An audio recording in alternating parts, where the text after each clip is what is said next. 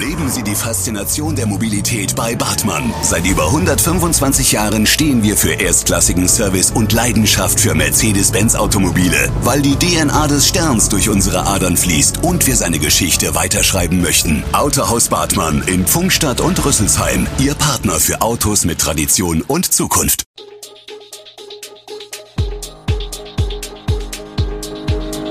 Gude, unser morgendliches News Update. Das Wichtigste aus Südhessen für Sie im Überblick.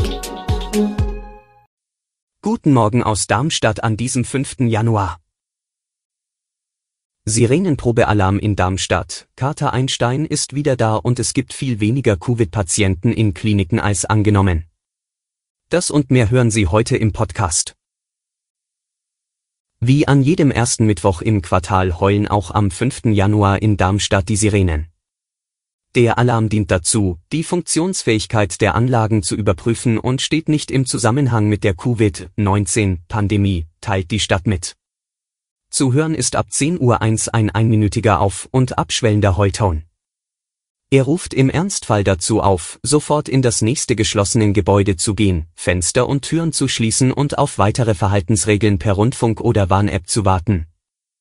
Das Mithören dieser Informationen ist entscheidend, weil sich Schadensereignisse von Art und vom Ausmaß her ganz unterschiedlich darstellen und deshalb unterschiedliche Verhaltensweisen durch die Bevölkerung notwendig werden können, betont die Stadt. Um 10.05 Uhr folgt die Entwarnung, ein einminütiger Dauerton. Einstein ist wieder da. Der stadtbekannte Kater wurde in Rostov gesichtet. Dort war der seit mehr als einer Woche vermisste Stadtkater am Vormittag des 4. Januar aufgetaucht. Eine Mitarbeiterin der AWO hatte ihn entdeckt, pitschnass, aber offensichtlich bei guter Gesundheit. Sie hat daraufhin ein Foto des Katers gepostet und bald hatten sich Mitglieder der Einstein-Facebook-Gruppe gemeldet und ihn als den vermissten Kater identifiziert. Melanie Clement ist eine der Administratorinnen dieser Gruppe und war von Anfang an bei der Suche involviert. Noch am Dienstag um die Mittagszeit hatte sie erzählt, wie sehr die Fangemeinde um das Wohlergehen des norwegischen Waldkaters besorgt sei und dass man nun mit Hunden nach ihm suchen werde. Daher sei die Freude umso größer, dass der Streuner wieder da ist. Sie vermutet, dass derjenige, der ihn mit nach Rostov genommen hat, aufgrund der Suchmeldungen in den sozialen Netzwerken und in den Medien unter Druck geraten sei und den Kater daraufhin wieder freigelassen habe. Er wurde mit Sicherheit verschleppt, sagt sie. Das 2013 in Betrieb gegangene Gasturbinenkraftwerk der Entega auf der Knell in Darmstadt, zwischenzeitlich als notorischer Verlustbringer und Investitionsruine abgeschrieben, könnte dank veränderter energiepolitischer Schwerpunktsetzung auf EU- und Bundesebene plötzlich doch wieder eine Zukunft haben, man arbeite auf Hochtouren an technischen Lösungen, um das Kraftwerk neuen Anforderungen anzupassen, erklärte am Dienstag auf Anfrage Integra-Sprecher Michael Ortmanns. Die neuen Anforderungen liegen vor allem im zukünftigen Einsatz von Wasserstoff als Brenngas. Der synthetisch hergestellte Brennstoff soll fossiles, als besonders klimaschädlich geltendes Erdgas ersetzen die von Ursula von der Leyen geleitete EU-Kommission hatte zuvor Pläne vorgelegt, neben Atomkraftwerken auch moderne Gaskraftwerke als nachhaltig und somit förderfähig einzustufen. Bundesfinanzminister Christian Lindner, FDP, bewertete diese Pläne mit Blick auf die Gaskraftwerke grundsätzlich positiv Dauerregen hat in der Nacht zum Dienstag und dann weiter fast den ganzen Tag über viele Flüsse und Bäche im Odenwaldkreis zu braunen Wassermassen anschwellen lassen und Wiesen und Retentionsräume unter Wasser gesetzt. Der Treuschparkplatz mitten in Reichelsheim ist wegen Überflutung gesperrt. Die Mitarbeiter des Bauhofs waren dort und in anderen Kommunen im Odenwaldkreis am Dienstag im Dauereinsatz. Am Treuschparkplatz haben wir es bei solchen Wetterlagen immer wieder mal, dass dort wegen Überschwemmung gesperrt werden muss, berichtet Volker Knell vom Bauhof der Gemeinde Reichelsheim.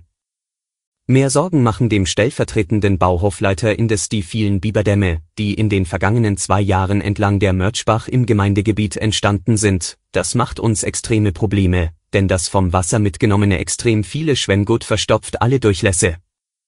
Auch an der Brunnenstraße in Gersprenz müsse man hinterher sein und dafür sorgen, dass die Senkkästen und Einlässe frei von Laub, Unrat oder sonstigem seien, sagt Knell. Regionale Engpässe im intensivmedizinischen Bereich haben in den vergangenen Wochen dazu geführt, dass etliche Corona-Patienten innerhalb Deutschlands verlegt werden mussten. Die sogenannte 7-Tage-Hospitalisierungsinzidenz, also die Zahl der im Krankenhaus behandelten Covid-Patienten pro 100.000 Einwohner in den vergangenen sieben Tagen, soll die Auslastung der Kliniken abbilden. Das Problem ist die Aussagekraft dieses Wertes. Denn die Zahl der Patienten, die wegen Corona im Krankenhaus behandelt werden müssen, ist weitaus geringer als angenommen. Das verdeutlichen die Daten, die zum Beispiel das Landesuntersuchungsamt Rheinland-Pfalz jede Woche veröffentlicht.